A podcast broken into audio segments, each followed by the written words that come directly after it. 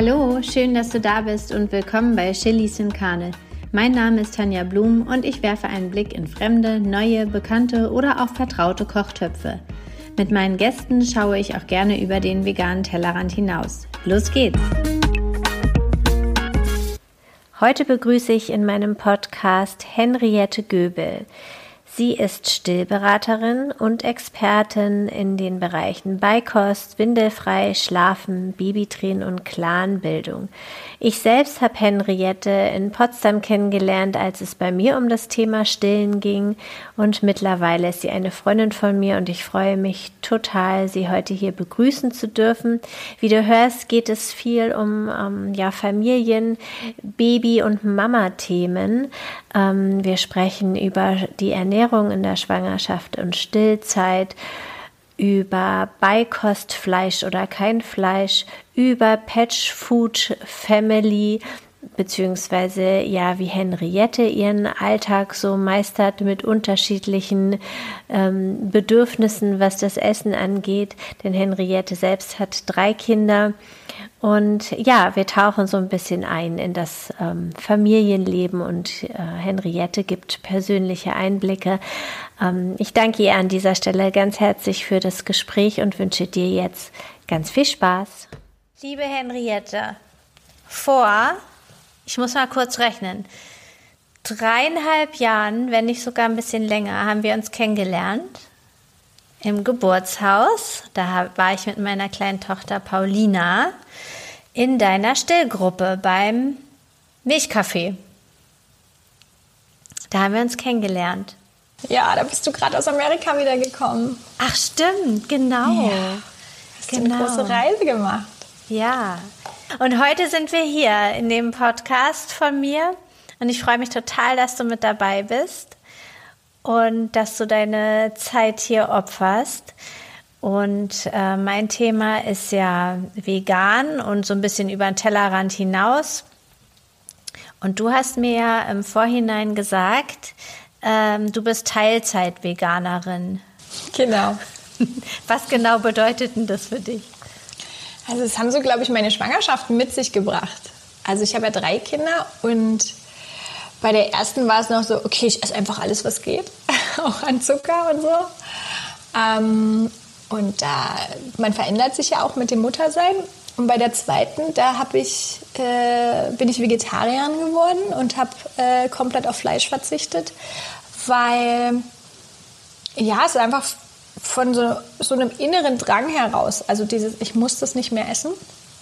Und dann mit Geburt bin ich dann immer mehr in diese ähm, vegane Ernährungsform eingetaucht und habe dann natürlich auch nochmal hinterfragt. Und wenn man natürlich anfängt hinter, zu hinterfragen und zu sagen, okay, ja, wie sehen man das eigentlich? Wie ist denn das mit der Massentierhaltung, Tierhaltung insgesamt? Ähm, was braucht man da, äh, beziehungsweise was braucht man nicht viel mehr.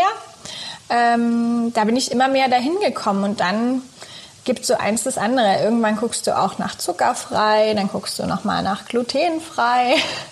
Und, ähm, und meine Tochter, meine Mittelste, hat mir das auch sehr gut vorgegeben. Also die isst bis heute auch kein Fleisch. Sie probiert es immer mal wieder von ihrem Papa.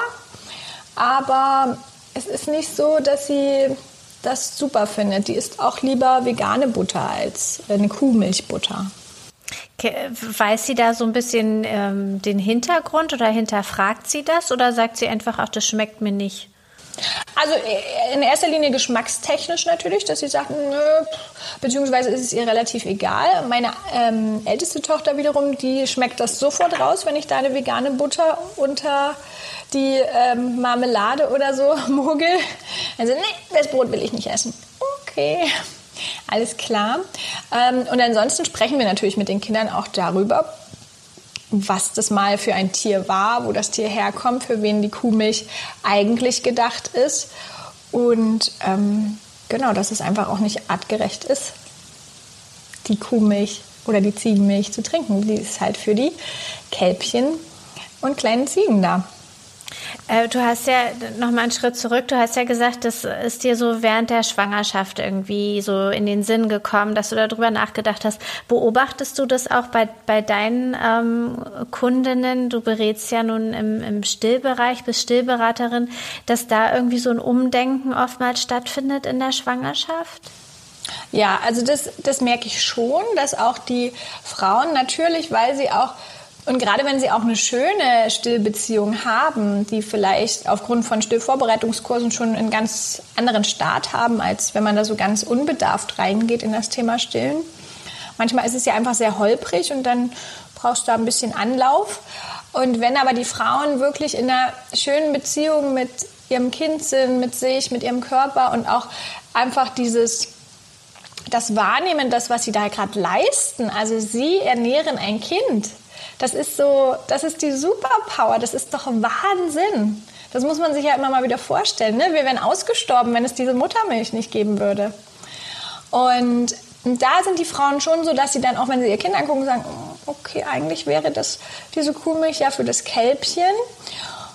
Und oft ist es aber dann auch so das Wissen, ne? zu wissen, okay, ich weiß ja gar nicht, wie ist das denn, wenn eine Kuh zum Beispiel einmal ähm, ein Kind geboren hat, dann darf das vielleicht gar nicht mehr aus dem Stall raus und auf die Wiese, sondern es steht dann einfach da nur noch da und es ist dann einfach eine Milchkuh.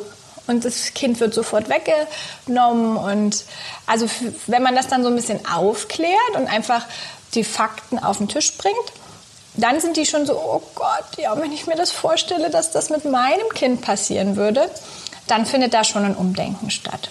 Mhm.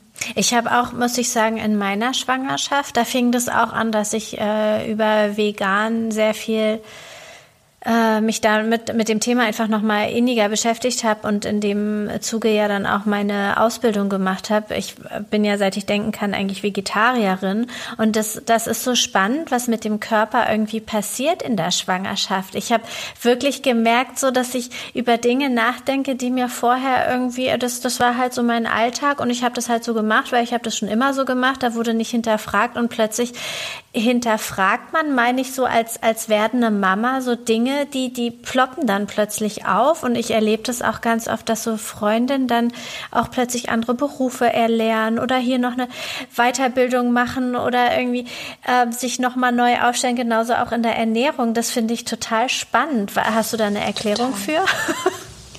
Ja, ich glaube, das ist einfach auch so dieses, weil man dann, also dieses ganze, also wenn wir das mal so sehen, was ja ein, eine Frau, der Körper einer Frau leiten kann, also dieses, ich werde schwanger, ich kann ein Kind in meinem Mutterleib wachsen lassen und ich kann dieses Kind gebären, ich gebäre das Kind und dann ernähre ich es. Also es ist ja erstmal, man kriegt ja von sich selber, also spätestens glaube ich mit der Geburt, was man alles leisten kann, also körperlich auch ähm, da kommen ja so, so also dieses, dieses Bild der animalischen Frau, also dieser Urfrau, das da rauskommt, auch bei Geburt, das ist ja, das kriegt ja dann erstmal einen ganz anderen Stellenwert. Ne? Also man, man kann ja ganz viel über Geburt sprechen und über Elternsein und über das Stillen, aber am Ende des Tages weißt du erst, wie es ist, wenn du es erlebt hast.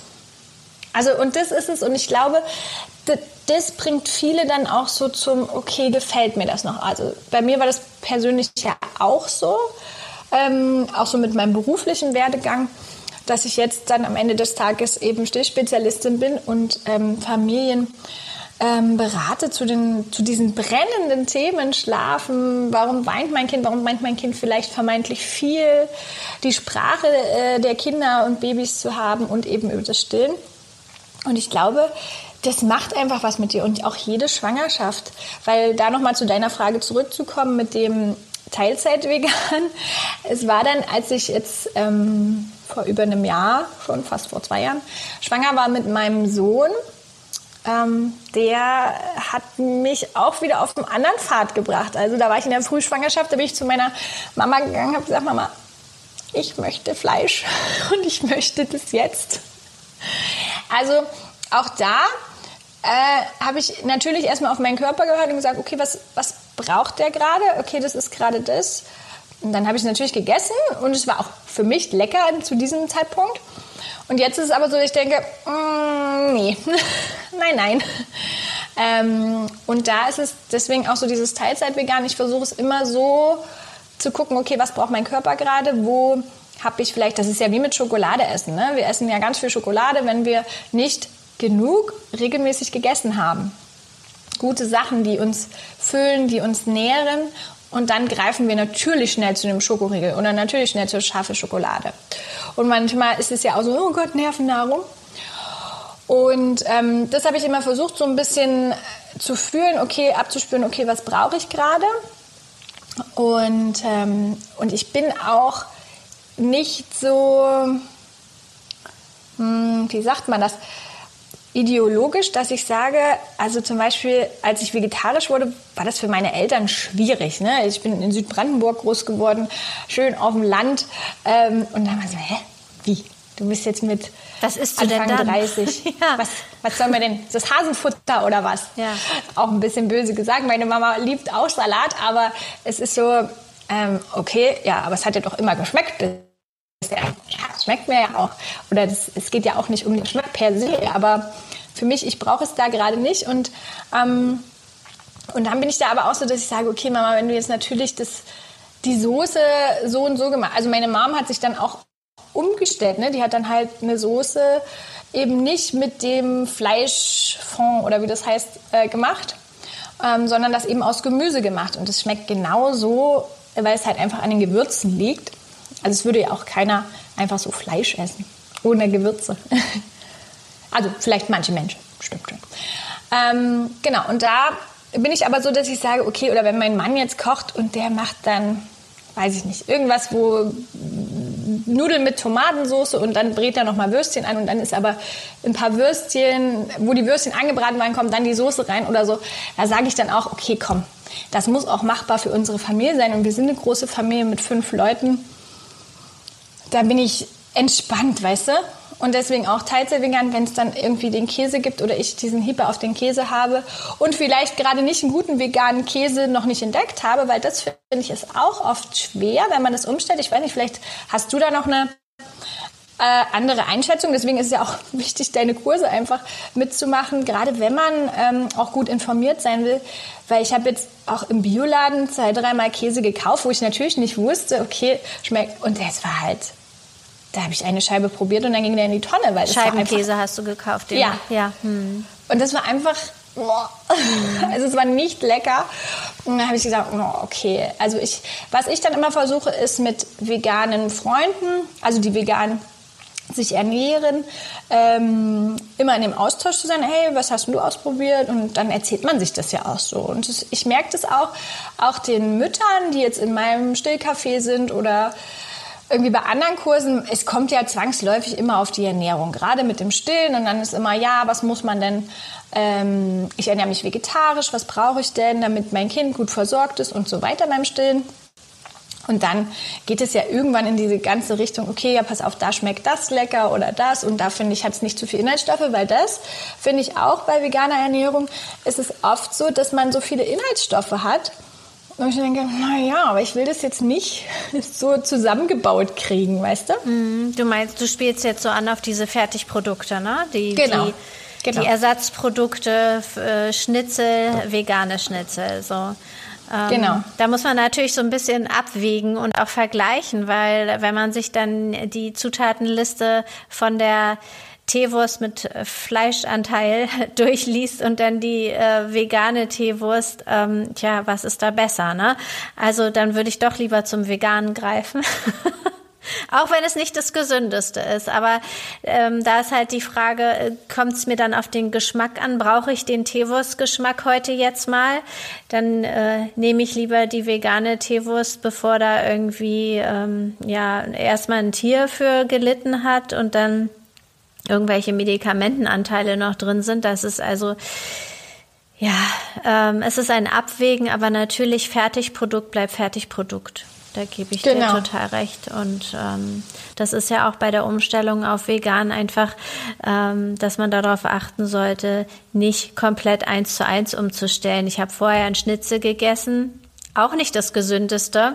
Jetzt nehme ich das vegane Schnitzel, sondern dass einfach ein allgemeines, komplettes Umdenken stattfindet, ne? Und man dann den gesünderen Weg geht und schaut, ähm, wie wie kriege ich meine pflanzlichen Proteine gesund in meinen Körper. Ja. Genau. Also das ist ja auch immer, das ist auch, finde ich, dieser Trugschluss, ähm, der ja oft dann bei der Beikost auch kursiert, ne? dass die Kinder dann mit, äh, mit dem Beikost-Reifezeichen, wo dann die Kinder also ähm, langsam an die Beikost gewöhnt werden, wenn Beikostreifezeichen erreicht sind und ähm, auch sechs Monate ausschließlich gestillt wurde, ähm, dann, dass, dann, dass es dann heißt, ja, sie brauchen das für das Eisen. Okay, also da gibt es auch vom gewünschtesten Wunschkind, die haben einen tollen Beitrag dazu geschrieben. Ähm, man kann Eisen auch anders substituieren und vor allen Dingen auch ähm, beziehungsweise ersetzen in, in einer vegetarischen oder auch veganen Ernährung, wo viel mehr Eisen drin ist. Und es kommt ja auch immer auf die Bioverfügbarkeit an. Und natürlich ist jetzt zum Beispiel auch in der Muttermilch der Eisenwert geringer, aber die Bioverfügbarkeit ist viel höher. Also es wird eins zu eins umgesetzt. Und das ist ja auch das Wichtige. Und da finde ich, sollte man auch immer noch mal hingucken. Wie erlebst du das dann in deinen, in deinen Stillgruppen? Sind da viele, die sich äh, vegan, vegetarisch ernähren und dazu dann äh, ja, Bedenken äußern oder sich dann unsicher sind, weil vorher waren sie ja nur für sich selbst verantwortlich. Das ist dann natürlich was anderes, wenn dann irgendwie ein Baby da ist, was man ernährt äh, mit der eigenen Muttermilch. Wie, wie verhält es sich da? Also die die große Frage nach dem Eisen und nach den Nährstoffen, dass das Kind noch genug kriegt, die ist da. Und ich glaube, dass das aber auch so ein, naja, alte Zöpfe sind. Und meine Ausbilderin bei der äh, Spezialistenausbildung hat immer gesagt, alte Zöpfe kann man abschneiden, aber sie wachsen halt immer wieder nach. Das ist ja das Blöde daran. Ähm, und da ist es natürlich auch so, dass äh, diese Frage immer wieder kommt und es immer wieder ja auch diese Angst geschürt wird, auch aus Unwissenheit, auch bei vielen Kinderärzten.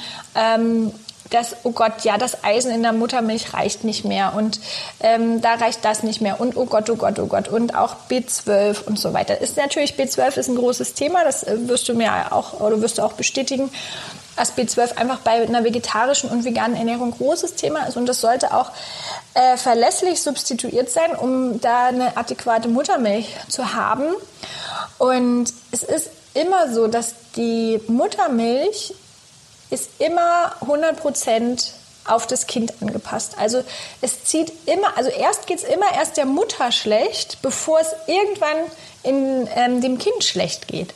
Und deswegen finde ich, sollte man immer bei der Mutter gucken, dass die gut aufgestellt ist. Mhm. Was würdest du dann, was, was empfiehlst du dann, wenn es, wenn da, wenn es heißt, ja, aber ich muss doch Eisen äh, für, für das Eisen ähm, Fleisch essen, obwohl ich es gar nicht möchte? Was, bei der Mutter? Ja. Also ich hätte also jetzt natürlich meine Antworten hier, aber vielleicht können wir gemeinsam darüber sprechen. ja, also zunächst würde ich sie natürlich, also erstmal das, was ich gerade gesagt habe, die Muttermilch ist immer perfekt äh, zusammengesetzt für das Kind und bis es der Mutter so, also wir wohnen ja in einem, in einem reichen Land, ne? wir wohnen in der westlichen Welt, wir sind hier nicht in einem, ähm, in einem Land, wo es eine Mangelernährung gibt, das gibt es bei uns nicht.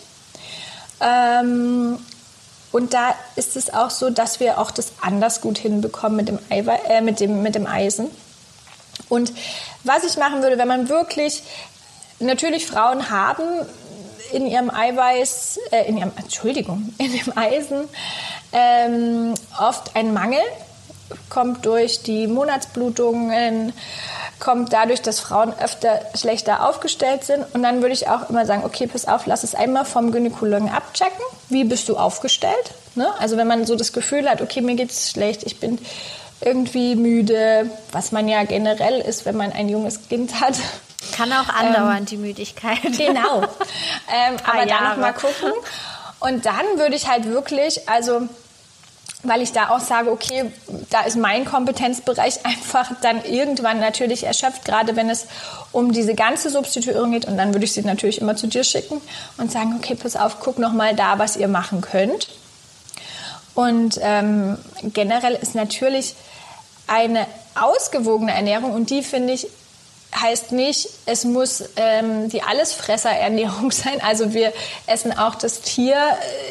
Es gibt so viele gute Alternativen wie ähm, Hirse zum Beispiel oder eben auch Haferflocken und so weiter, was ja wirklich alles gut ähm, ja, in unseren Alltag integriert werden kann und es einfach auch so lecker ist. Also man braucht kein Fleisch. So wie ich aber auch sage, man braucht nicht unbedingt Soja. Man kriegt es auch anders hin. Mm, mm.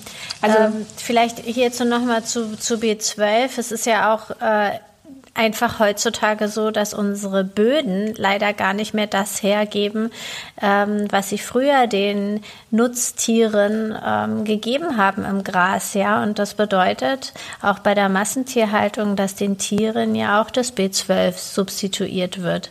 Das ist ja so ein Trugschluss. Ähm, gerne auch bei Mischköstlern dann aufgeführt, ja, ja, so ihr substituiert, ihr Veganer, ähm, das müssen wir ja gar nicht, aber dass der Weg dann übers Tier, also eigentlich der Umweg, weil unsere Böden halt gar nicht mehr B12 beinhalten oder viel zu wenig oder die Tiere eben gar nicht mehr draußen stehen, ähm, kommt es dann halt über das Tier, also B12 ins Tier und vom Tier in den Menschen und ähm, die Veganer machen es dann halt direkt. Na, das ist äh, ähnlich wie mit dem Omega-3, mit dem Algenöl. Ne? Also ja. Und das ist ja dann auch immer, finde ich, die Frage, wie viel Tier müsste ich essen, um diesen B12-Speicher verlässlich zu halten? Weil es ist ja auch, ich glaube, B12 wird ja in der Leber gespeichert. Also, ne, und dann haben wir ja trotzdem auch dieses, okay, ich möchte jetzt nicht unbedingt die Innereien des Tieres essen. Und, ähm, aber auch bei mir, also wird es in der Leber gespeichert und dann, dass ich das ja aber auch gut halten kann. Also das ist ja immer so die Frage und ich bin dann auch dafür zu sagen, okay, hm, naja, ich weiß es nicht so ganz genau. Das ist mir dann auch nichts. Dann sage ich lieber, hey, pass auf, ich habe eine gute, ähm, eine gute B12 äh, Substitution, also im Sinne von einem guten Produkt und mache das und mache es direkt, so wie du schon sagst. Also als zu sagen, okay, wie viel Tier müsste ich denn jetzt eigentlich essen? Um ja, das, das alles Spannende, reinzuholen. Richtig, und wie viele schlechte Sachen esse ich dann da auch ja. mit, wie Medikamente und so ja, weiter. das ist der nächste Punkt, ja. Ähm, vielleicht nochmal auf die äh, Frage von deinen Stillmamis zurückzukommen mit dem Eisen. Also an dieser Stelle vielleicht auch für die, für die Hörer, Hörerinnen, ähm, Linsen, Haferflocken, Vollkornbrot, Kichererbsen, Kürbiskerne, Spinat ähm, beinhaltet alles Eisen. Ähm, man muss es halt nur in die Ernährung integrieren und ähm, Stichwort Bioverfügbarkeit immer was Vitamin C-haltiges dazu essen. Das kann auch ein Spritzer Zitrone sein. Das kann ähm, ja was Fruchtiges in einem Linseneintopf sein ähm, oder einfach man, man trinkt ähm, einen frisch gepressten O-Saft äh, zum Porridge dazu oder schnippelt sich was rein, einen Apfel oder so. Und ähm, dann hat man seinen Eisenbedarf schon mal. Genau. Hm. Und das ist es ja aber auch wieder, es muss integriert werden. Und das ist ja auch was, wir kriegen ja heute so viel Convenience-Food, also alles, was irgendwie schon vorgefertigt ist und Ne, das ist wie das vegane Schnitzel, wo man dann auch sagt, na ja, okay, komm, also es sagt ja auch keiner, dass vegane Ernährung zeitunaufwendiger ist als zum Beispiel wenn meine Mama kocht, ne? also die kocht halt nicht Soßen mit Mondamin oder so und Fertigsoßen, sondern die macht es halt noch, ja, so wie man es macht, mit Zwiebeln und einer Mehlschwitze. Und, ähm, und eine Mehlschwitze kann man auch super mit veganer Butter machen, alles schon ausprobiert. Ähm, und ähm, das ist, finde ich, auch so dieser, dieser ähm, Anteil, den, der aus den Köpfen raus muss. Ne? Dieses schnell, schnell, schnell. Essen ist ja auch Gemütlichkeit und das versuche ich ja auch immer den äh, Müttern und den, den Vätern und insgesamt der Familie mitzugeben, zu sagen, hey, setzt euch gemeinsam an den Tisch. Wenn euer Kind sieht, dass ihr esst, dann isst es auch.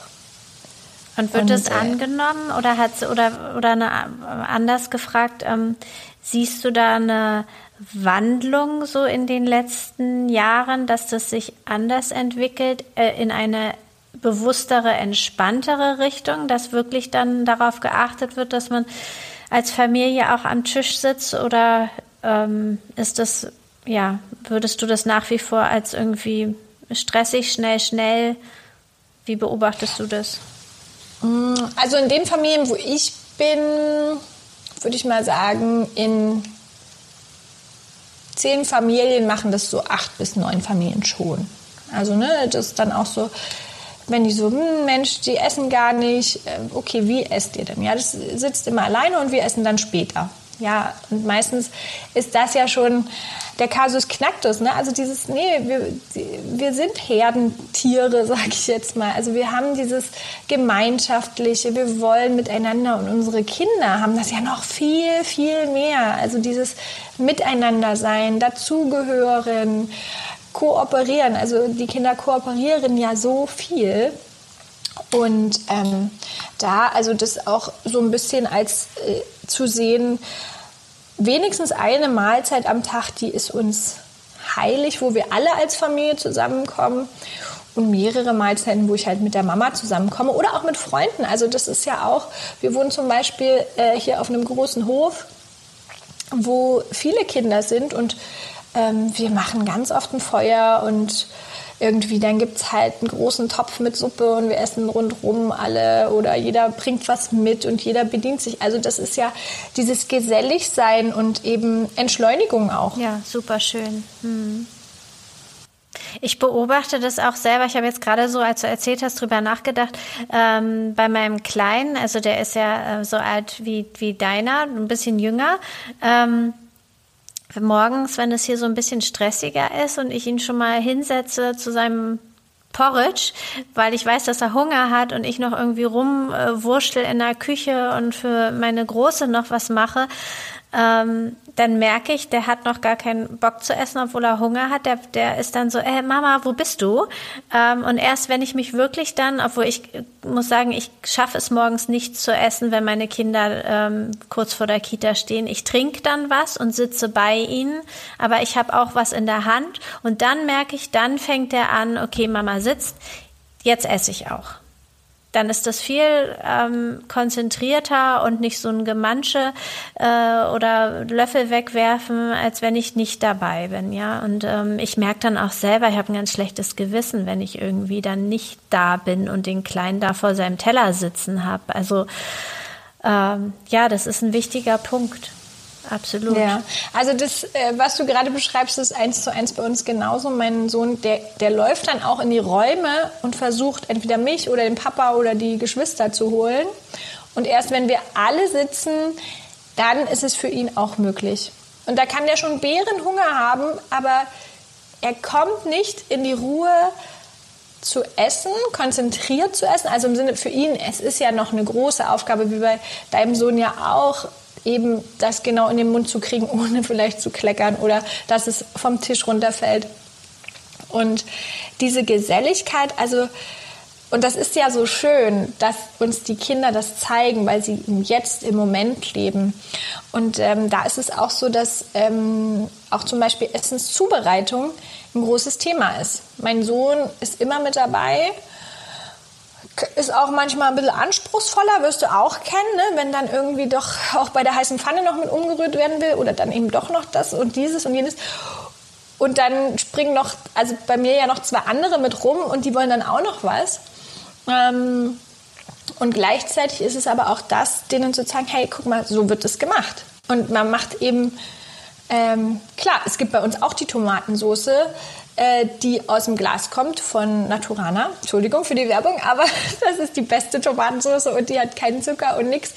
Und ähm, das ist halt, klar gibt es die auch und wenn es schnell gehen muss. Und ja, und bei uns ist auch meistens sogar eine vegane Pizza im Tiefkühler, weil es einfach, wir leben in einer schnelllebigen Welt und wir leben nun mal nicht, äh, wir waren jetzt für längere Zeit auf Fuerteventura in einem ganz kleinen Dorf wir leben nun mal nicht auf diesem Dorf, wo super Entschleunigung ist. Wir leben hier und wir haben Termine für Schule, Kita, Babysitter, arbeiten sowieso irgendwie dann noch dorthin und dahin.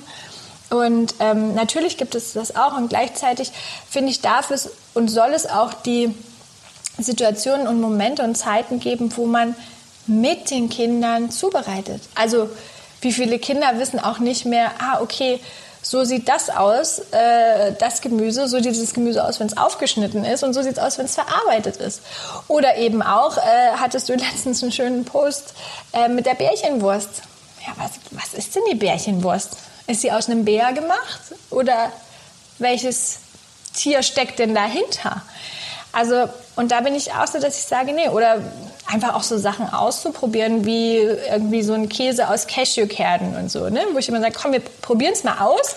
Wenn es nicht schmeckt, wissen wir auch, müssen wir irgendwer was noch anders machen oder ist nicht unser Ding. Aber wir haben es probiert und wir wissen, wie es geht. Ja. Ja, das Thema Käse, das hattest du ja vorhin auch angesprochen. Das ist ähm, auch wirklich finde ich, und ich gerate auch immer wieder in, Gesp in, Gesprächen auch mit, mit Kundinnen da zu, auf das Thema Käse, weil das, das noch das Schwierige ist beim, bei der veganen Umstellung. Bei mir war es tatsächlich die Milch im Kaffee, äh, weil ich mir hätte nicht vorstellen können, Kaffee zu trinken mit was anderem. Jetzt kann ich es mir andersrum nicht mehr vorstellen und mir wird schlecht, wenn ich Kaffee mit Kuhmilch trinke, aus Versehen, ja. Aber mit dem Thema Käse, das ist wirklich eine Reise. Und da kann ich nur sagen, weiter ausprobieren. Mit dem Scheibenkäse, das verstehe ich total.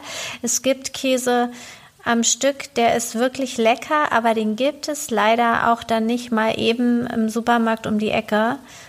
Ähm, ich habe jetzt einen Online-Anbieter, ähm, da bestelle ich Käse hin und wieder, aber ich sage auch hin und wieder, weil er einfach auch teuer ist. Was ich jetzt machen möchte, ist ähm, selbst den Käse mal versuchen herzustellen auf Cashew-Basis. Mal gucken, wie das funktioniert. Aber ja, wie dein Sauerteigbrot auch. Ja. Ja. Große Liebe zum Sauerteigbrot, ja. Genau, sehr gut. Auch das zu wissen, wie viel Zeit es braucht und was man dafür tun muss. Es ist doch ja. wundervoll, dass die Kinder das mitkriegen. Und da ist es wirklich, es ist, ähm, weil ich höre das auch dann von vielen, ach, die Zeit, die habe ich gar nicht für, für noch Brot backen.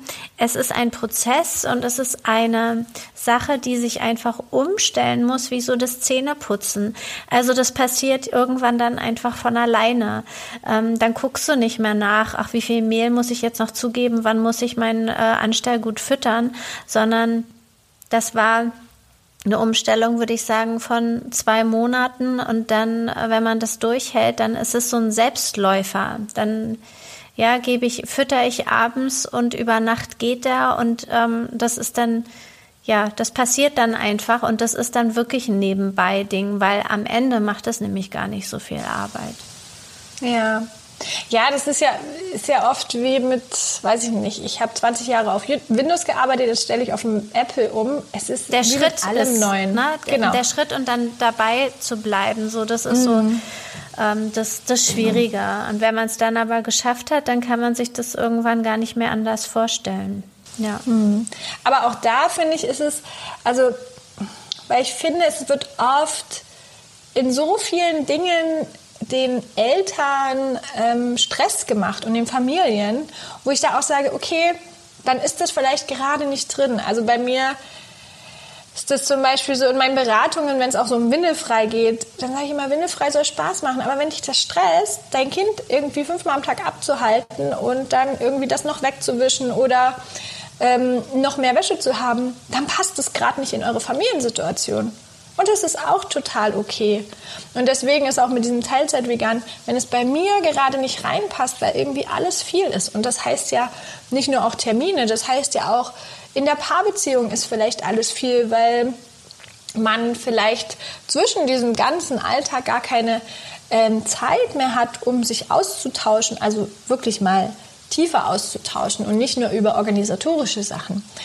Ähm, dann ist das auch okay und das darf auch sein. Und da dürfen wir auch, finde ich, liebevoll mit uns sein und sagen, ja, okay, ich, ich weiß, ich habe das im Kopf und ich möchte ähm, da wieder mehr, nur gerade ist es nicht drin. Im Moment kann ich das nicht leisten und das ist auch okay. Ja, finde ich voll wichtig, dass du das sagst. Ich ertappe mich immer wieder dabei, dann selbst irgendwie ähm, mir vorzuwerfen, äh, ja, dass ich das nicht gut genug gemacht habe oder ich wollte es doch so und so und auch so dieses ähm, dogmatische 120 Prozent vegan zu sein. Mich ärgern dann manche Dinge so, weil ich das selbst nicht so umgesetzt kriege, wie ich es eigentlich gerne möchte. Ähm, ein Beispiel zum Beispiel, ein Beispiel zum Beispiel ist im Sommer, wenn meine Tochter irgendwie äh, sich ein bestimmtes Eis wünscht und wir mit anderen Kindern unterwegs sind, ähm, kann, bringe ich es nicht übers Herz, obwohl ich den Hintergrund weiß, dass es nicht gut ist, vom ethischen her und auch von der Gesundheit her, bringe ich es nicht übers Herz, ihr dieses Milcheis, diese eine Kugel zu verbieten. Ja, und, und dann, ähm, dann muss ich selbst für mich lernen, das anzunehmen und zu akzeptieren und zu sagen, okay, zu Hause ist es dann halt anders, aber ähm, da überwiegt dann irgendwie das Soziale, die Freude meines Kindes. Ähm, und ich weiß äh, von, von anderen, die vegan leben, die würden das jetzt vielleicht verurteilen an der Stelle, aber deswegen war es mir auch wichtig, dass wir sprechen, weil du Teilzeit-Veganerin bist und ich das sehr spannend finde, weil ich denke, so jeder Step und jeder Gedanke in diese Richtung ist schon mal ein guter Step, ja. Ähm, fürs Tierwohl, für unsere Gesundheit, für unsere Umwelt. Ähm, und ähm, diesen Step, den sollte man würdigen und feiern irgendwie und ähm, sehen, wie sich das weiterentwickelt. Und ich finde es das schön, dass deine Kinder mit so einem Rundumbewusstsein ähm, aufwachsen. Ja. Was, was, ja. was mich jetzt, entschuldige, du wolltest was sagen. Ja, mit, dein, mit deiner Tochter auch. Also ich finde, das ist, ist eine total diese soziale Komponente, die sie da haben. Und es ist ja auch so, gerade immer zu sagen, okay, kann ich gerade diesen Kampf kämpfen? Also ich habe das zum Beispiel mit Eis, wenn es Eis von einer Firma mit N gibt, die auch Muttermilchersatzprodukte herstellen. Und da bin ich, also in zehn, in zehn Fällen bin ich da neunmal total knallhart und sage, nee, sorry, aber das geht für mich ethisch nicht vertretbar. Ich möchte das nicht. Und ich mache dir gern zu Hause ein Eis oder wir gucken, ob es noch eine Eisdiele gibt oder so. Und ähm, gleichzeitig, wenn ich da aber eben das eine oder zwei oder dreimal nicht in meiner Kraft stehe, um diesen Kampf durchzukämpfen, weil natürlich meine Kinder dann auch traurig sind und das darf ich ja auch begleiten, ähm, dann ist das auch okay. Weil dann habe ich einfach ja zu mir selber gesagt und zu meiner Kraft und habe dann natürlich meiner Ethik ein Nein gegeben. Aber das ist auch okay. Und das ist auch, also wenn auch deine Tochter da das Milcheis möchte, so what? Also weißt du, dann, dann ist es in dem Moment. Und die freut sich wie Bolle und freut sich, dass sie mit ihren Kindern alle kriegen eine Kugel Vanilleeis. Ja, super. Also es ist so, und so lernen ja auch die Kinder, finde ich, dass eben nicht immer alles gleich ist und dass man auch flexibel sein kann in seinen in Sachen, wie man die vertritt und wie stark und man kann auch drüber sprechen. Und je größer die Kinder werden, also ich merke das auch bei meiner Achtjährigen, die ist dann natürlich, denn kann ich mit der schon ganz anders sprechen als mit der Fünfjährigen. Die Fünfjährige ist einfach nur sauer, weil sie vielleicht das Eis nicht bekommt von dieser besagten Firma.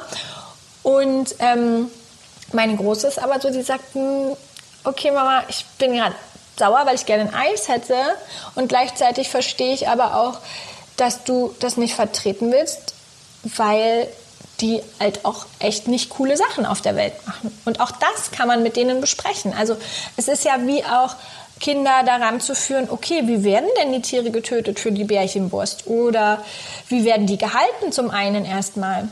Und je älter sie werden, desto mehr kann man ihnen erklären und ähm, in das Gespräch darüber kommen, wie was ist, so dass sie sich auch selbst eine, eine äh, Meinung bilden können und dann selbst auch entscheiden. Also ne, es ist ja auch vielleicht sagen meine Kinder irgendwann auch, okay, ich werde Metzgerin oder Metzger. Und auch das, da darf man im Gespräch sein und sagen, okay. Und dann nicht so, oh Gott, ich habe alles falsch gemacht. Ne? Also das ist so. Ja, ich denke, das ist ein ganz, ganz wichtiger Punkt. Und ich erlebe das jetzt auch bei, bei meiner Großen. Also die wird ja jetzt vier. Und ähm, das finde ich total spannend, wie sie sich so entwickelt, weil sie ganz viel hinterfragt. Und das natürlich, dass das Vorleben ja auch was ganz Wichtiges ist. Ja, wenn, wenn sie sieht, Mama ist es nicht, dann fragt sie, warum. So. Und früher habe ich ihr noch gesagt, als sie ganz klein war, dass ich es einfach nicht mag. Inzwischen erkläre ich ihr, warum, wieso. Und jetzt hat sie zum Beispiel selbst entschieden, dass sie den einen Parmesan, das war das einzige, was ich ihr immer noch gekauft habe, sonst ist bei mir alles vegan, ähm, dass sie den nicht mehr möchte äh, aus den besagten Gründen, die ich ihr erzählt habe, weil das ist ja ne, vom Tier und dann wird ja das Baby weggenommen und nee, ähm, es gibt ja auch tolle Kinderbücher dazu und dann hat sie selbst entschieden, ach nee, das möchte ich nicht, Mama, mir schmecken Hefeflocken total gut.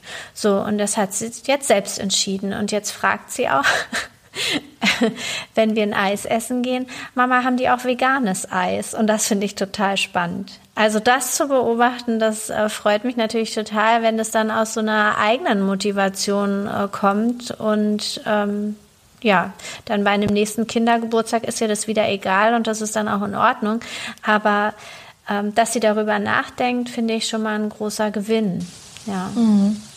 Und auch das wird sich ja auch immer wieder verschieben mit dem Alter der Kinder. Ne? Also wenn ähm, deine Tochter dann jetzt, sag ich mal, vier Jahre weiter ist und dann acht Jahre und in der Schule und die dann sehen, okay, ja, die essen das und das, ähm, ja, probiere ich auch mal, schmeckt mir auch gut. Oder auch wenn sie ins Teenageralter kommen. Da sind ja noch mal so viele Prozesse, wo ja auch dieser Mensch ähm, erstmal gucken muss, okay, wo stehe ich, wo bin ich, was möchte ich, wie geht es mir überhaupt damit? Und das ist ja, und das ist ja immer wieder ein neuer Prozess. Das ist ja für uns auch so. Ne? Wir sind auch mit irgendwie jetzt mit Mitte 30, sage ich zwar auch, ja, ich habe ein gutes Standing, aber ich weiß auch, mit 40 wird es auch nochmal anders sein. Also so. Ja, das wird darf es. ja auch sein. Und das ist so, und das ist ja auch gut und richtig so. Hm.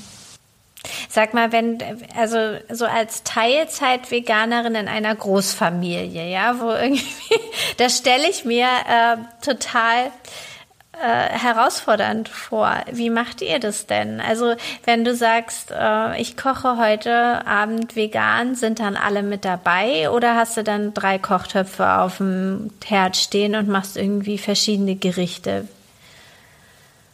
Das Ding ist, ich koche nicht sehr gern. Ich koche es, weil ich es muss und ich finde es auch wahnsinnig anstrengend, immer wieder dieses, Kinder haben ja gefühlt ständig Hunger und ich habe aber nicht ständig Hunger, aber ich muss ständig was zubereiten. Und das ist ja auch okay. Ähm, aber da ist es so, dass ich da wirklich sage, äh, ich spreche es mit, den, mit meiner Familie ab. Mein Mann ist da sehr entspannt. Der ist das eigentlich alles, was ich ihm mache. Ihm geht es nur darum, dass es genug Eiweiß hat gut, machen wir, die Sportler. Ähm, und ansonsten sage ich äh, denen so einen groben Fahrplan und was wollen wir ungefähr machen. Und dann gucke ich das. Also es ist ja oft auch so, dass man super viele klassische Gerichte einfach auch ersetzen kann. Mit einer äh, veganen Sahne oder veganen Cuisine oder so. Also da gibt es ja einfach so viele Sachen, dass man überhaupt nicht zwingend immer alles neu, also das, man muss das Rad ja nicht neu erfinden. Und ähm, da bin ich echt so, nee, also ich koche nicht für drei Leute, äh, für drei verschiedene Geschmäcker, sondern nee, es gibt das. Und dann gibt es die Option, und wenn du das nicht willst, kannst du dir immer noch ein Brot machen. also so, das ist so, weil sonst werde ich ja gar nicht mehr fertig. Ne? Und das ist, ähm, da, ich sage immer, ich faule Eltern habe ich am liebsten erstmal so stressfrei wie möglich und immer gucken, was reinpasst. Und natürlich, bei mir passt es dann auch manchmal rein, dass ich da total irgendwie was auffahre oder wenn ich in meiner Kraft stehe und sage, okay, du willst das nicht, okay, mache ich dir auch mal Nudeln, kommt selten vor, dass ich dann noch mal sage, das ist dann eher mein Mann, der dann sagt, na ja, aber die müssen noch was essen. Und ich sage, ja, die dürfen was essen, die können auch noch ein gutes Porridge kriegen von mir. Ähm, oder eben das Brot. Aber mehr, ich koche jetzt nicht. Ich bin, bei mir ist eben dann irgendwann um 18.30 Uhr auch mal Sense und ich sage, oh, und jetzt haben wir das und das essen wir jetzt und wenn nicht, dann ja, hast du noch die Option und wenn du die nicht willst, dann sorry, dann ja, ist es so. Ja. Gibt es denn was, wo du sagst, äh, das funktioniert im Moment bei euch richtig gut? Wenn ich jetzt so in euren Kochtopf reingucke, gibt es so ein Familiengericht, was alle mögen? An veganen Sachen? Mhm. Also die meisten Currys funktionieren, ah, also die nicht so scharf sind. Ja. Ähm, das funktioniert. Und dann klar, Beilage ist halt immer irgendwie Reis oder Glasnudeln. Die essen auch mal Kartoffeln dazu. Ähm, also richtig mit Kokosmilch, Gemüse. Genau. Okay. Und äh, ab und an äh, auch Tofu. Ähm, da versuche ich immer so, ich sage ja immer, die Dosis macht das Gift und ich versuche es tatsächlich wirklich so, dass immer mal wieder was anderes ist. Ich, ich habe auch so ein tolles äh, Sonnenblumenhack, Sunflower heißen die, glaube ich. Auch mega lecker. Und ähm, da versuche ich immer mal wieder so durchzuprobieren. Und ähm, da ist es tatsächlich so, dass die Kinder eigentlich alles immer einmal probieren. Und dann gibt es ja auch immer einfach eine Beilage. Also eine Beilage ist für uns halt dann Reis, Nudeln, Kartoffeln, Hirse, Quinoa. Hast du nicht gesehen? Ähm, und wenn nicht, essen sie halt das. Und dann mache ich da ähm, entweder Kokosöl noch dran, also wenn ihnen das zu trocken ist. Geschmolzenes Kokosöl mögen die dann auch gern. Oder auch Olivenöl. Ähm, meine größere Tochter mag das lieber. Ist auch okay. Ne? Oder eben, wir haben natürlich auch jetzt gerade bei Butter, ähm, haben wir immer, wir haben Kuhmilchbutter und wir haben Haferbutter. Und meistens merken es die Leute ja nicht. Also, also meine große Ich wollte gerade sagen, deine große war meistens. Geschmacklich sehr auf Zack. Also das ist auch das, ich habe eine sehr feine Nase und noch einen sehr feinen Gaumen. Also ich kann sehr viele Sachen rausschmecken auch. Ähm, und ich rühre das dann so unter und meistens merken sie es nicht. Freue ich mich dann drüber, löse das Ganze auch nicht auf. Und bin aber auch nicht so, dass wenn jetzt meine große Tochter explizit sagt, sie möchte bitte die Kuhmilchbutter, dann gebe ich ihr die auch. Also da bin ich nicht so, deswegen auch Teilzeitvegan, da bin ich nicht so, dass ich sage, nee, ich möchte, dass du diese andere Butter isst, weil ich es blöd empfinde, wenn dem Kälbchen die Kuhmilch weggenommen, also die Muttermilch weggenommen wird. Hm. Meinst du denn mit dem, habe ich mich gerade gefragt, mit dem, mit dem Wissen von jetzt, Henriette ein paar Jahre zurück, bevor sie ihre Kinder, bevor du deine Kinder bekommen hast, wärst du da komplett Veganerin? Hm, das weiß ich nicht. Ich glaube, wenn du diese ganzen familiären nicht, Konstrukte gar nicht hättest, wo ne, der eine mag das nicht, der andere das und, und dass du gar ja. nicht die Zeit ja auch hast, dich damit dann weiter zu beschäftigen. Und hm, das weiß ich nicht. Ich, ich überlege ja auch manchmal, ob das so ein Trend ist. Also es sagen ja viele, ne, vegan ist so ein Trend und so und alle wollen irgendwie, ne? Und da bin ich mir immer gar nicht so sicher. Also äh, ja, bevor ich Kinder hatte, war das nicht nicht so, ja klar, hat man mal gelesen, vegan, aber es war nicht so prominent wie jetzt. Und manchmal ist ja auch so, da denkt man, oh Gott, ich sehe nie Kinderwagen und dann ist man plötzlich schwanger und jetzt sieht man immer nur Kinderwagen. So, ne? Also gerade in dieser Lebensphase, wo man sich auch so befindet. Ähm, und es ist so, ich habe tatsächlich ja auch mit 18 sind mein Mann und ich zusammengezogen und schon lange her. Ähm, Und da haben wir tatsächlich auch angefangen, äh, Sojamilch zu trinken. Da kam das so. Da weiß ich noch, Alpro Soja hat die ersten Male grottig mehlig geschmeckt. Oh mein Gott, war das schlimm. Aber wir wollten irgendwie, ich weiß nicht warum, aber wir haben keine Kuhmilch mehr getrunken. Und dann bist du da so reingekommen, ne? Und dann hast du da mal probiert und dort. Und ich glaube, das ist auch, wie man so offen ist für Sachen. Ich höre mir alles gerne an, pick mir dann irgendwie Rosinen raus und dann mache ich das, was ich gut finde. Und mal finde ich das mehrere Monate gut und dann flaut es wieder ein bisschen ab und dann geht es wieder hoch. Ähm, aber wichtig ist für mich halt auch immer dieses, ich bin gut informiert. Deswegen bin ich froh, dass wir uns auch kennen und ich immer dich an meiner Seite weise, um zu sagen, ey, du, wie werden jetzt das nochmal, ne? Auch so mit dem Sauerteigbrot, dann denke ich auch so, ach, ich würde es gerne nochmal ausprobieren. Beim letzten Mal war es so schlecht. Vielleicht muss ich nochmal mit Tanja was machen. Ja, gerne. genau. Und das ist so, ja, also es kommt halt immer mehr. Wie gesagt, wir waren ja jetzt äh, längere Zeit weg und Fuerteventura ist, also ich meine, Spanien ist eh super fleischlastiges Essen. Ähm, und dann haben wir so ein bisschen da, wo wir gelebt haben, in diesem kleinen Dorf, war dann auch Supermarkt und so. Und da hat man dann so ein ganz kleines Regal mit Bio-Sachen und auch veganen Sachen gehabt, die super teuer waren. Und das hat ja bei uns hier auch so angefangen. Also ich sage jetzt mal vor 10, 15 Jahren war das ja auch noch alles so, wo du dachtest, wie sollst du dir das denn leisten? Also ich weiß noch als Student, Natürlich, da war die, die Sojamilch oder die Hafermilch, die jetzt auch erst, jetzt erst äh, in unseren Kosmos gekommen ist, aber die Sojamilch war ja einfach viel, viel teurer auch.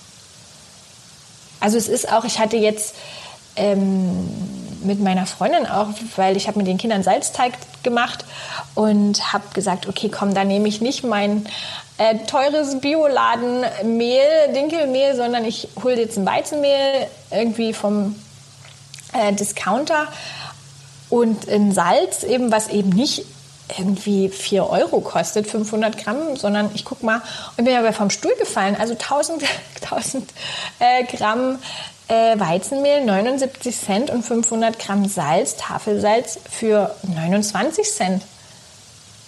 Und dann hat sie auch so gesagt, weil sie arbeitet selber in einem äh, Bio-Feinkost, also wo die eben auch ne, die guten Bio-Firmen haben.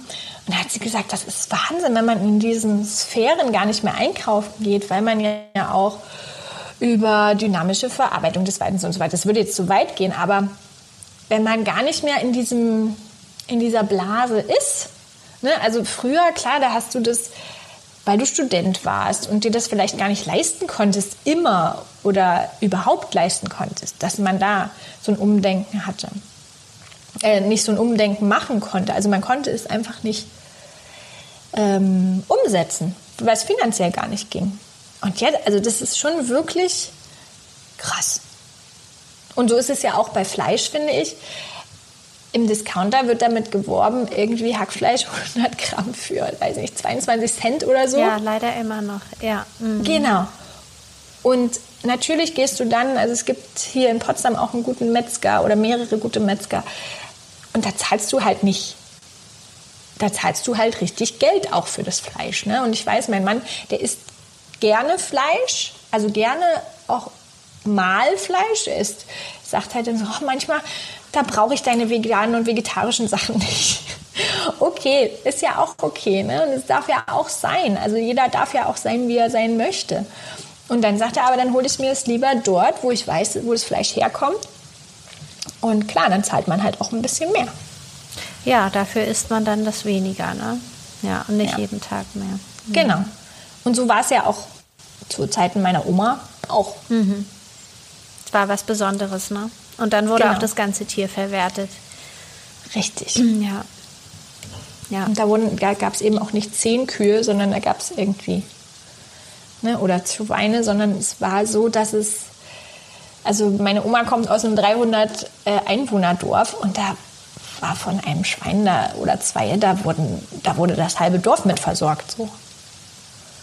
Und das ist ja auch nochmal ein Umdenken. Ja, das stimmt. Das stimmt. Zurück zu dem, was Oma schon gesagt hat. Ja. Ja, da wurde auch noch mehr äh, fermentiert und eingekocht. total, total. Ja, und das finde ich schön, dass das zurückkommt, das Fermentieren. Da habe ich ja auch mein, eine, eine weitere Leidenschaft von mir entdeckt. Ja. Das Fermentieren, genau. Ähm, was dann auch immer toll ist, wenn es schnell gehen muss. Ne? Es, ich bin noch äh, dabei, was zu finden, was meine Kinder auch mögen. Das ist nämlich gar nicht so leicht beim fermentierten ja, Gemüse, weil es doch recht knackig noch ist. Und ja. Ja, auch gerade wenn die ja natürlich so im Beikostalter sind oder dann auch über den ersten Geburtstag schon, aber noch nicht alle Zähne da sind. Du musst es halt auch ja zermalmen können mit den Backenzähnen und dann ja, an Tomate möchte ich mich mal rantrauen. Das wäre Oh ja, ich komme was. gerne zur Verkostung. Ja. Machen wir so. Sehr gut. Henriette, möchtest du noch irgendetwas loswerden? Ähm, vielleicht zu neuen Angeboten, wie man dich erreichen kann? Ja, also über meine Website, die du bestimmt in den Show Notes verlinkst. Natürlich, Mama Fee, genau. Genau. Ähm, genau, ansonsten Instagram ist auch, ähm, da bin ich auch, ähm, aber am besten über meine Website oder über Google findet man mich auch und dann einfach anrufen, äh, wenn es da Fragen gibt. Und ähm, für natürlich vegane und vegetarische Ernährung bist du die Fachfrau, aber ich freue mich sehr, dass wir das zusammen aufgenommen haben und ähm, du die Bandbreite ähm, zeigst, die es ja auch gibt und dass es nie immer schwarz oder weiß sein muss. Und das finde ich einfach total schön. Und so ist es auch, so versuche ich es auch immer in meinen Beratungen zu handhaben. Also egal, ob es um das Thema Schlafen geht oder um das Thema Stillen oder um Fremdbetreuung oder um Weinen oder Windelfrei. Es gibt immer mehrere Ansätze und ich sage auch immer, pickt euch die Rosinen raus und das, was für euch und eure Familiensituation machbar ist. Ja. Gibt es äh, im Moment Kurse, die man besuchen kann vom, vom Netzwerk in Potsdam?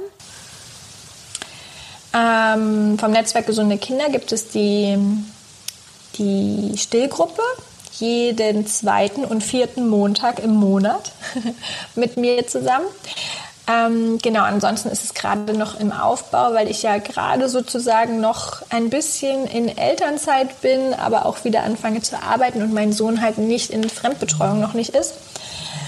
Ähm, genau, aber das entwickelt sich und ähm, online gibt es das auch oder wird es das geben? Das ist auch noch spannend, aber das ist dann auch alles auf meiner Seite zu sehen und vielleicht, wenn du es teilst. Na klar. genau. Schön. Ja. Nee, dann schreibe ich das alles in die Show Notes und ähm, danke dir für deine Zeit. Das war ein super spannendes Gespräch. Ich habe auch sehr viel mitnehmen können und ähm, danke dir für deine Zeit. Ja, ich danke dir. Habt noch einen schönen Tag. Auch ihr alle Zuhörer und Zuhörerinnen. Und so schnell vergeht eine Stunde. Ich hoffe, dir hat das Gespräch mit Henriette Göbel gefallen. Wenn du noch Fragen hast oder Henriette kontaktieren möchtest, dann findest du alles, was du dazu benötigst, in den Show Notes. Ich freue mich, wenn du meinen Podcast bewertest. Wenn du Anregungen hast, Kommentare, kannst du gerne auf Instagram unter simplybloom.de unter den Podcast-Post einen Kommentar schreiben oder auch mir eine Nachricht. Ich antworte dann selbstverständlich sehr, sehr gerne. So, dann bis nächste Woche und bis bald. Tschüss.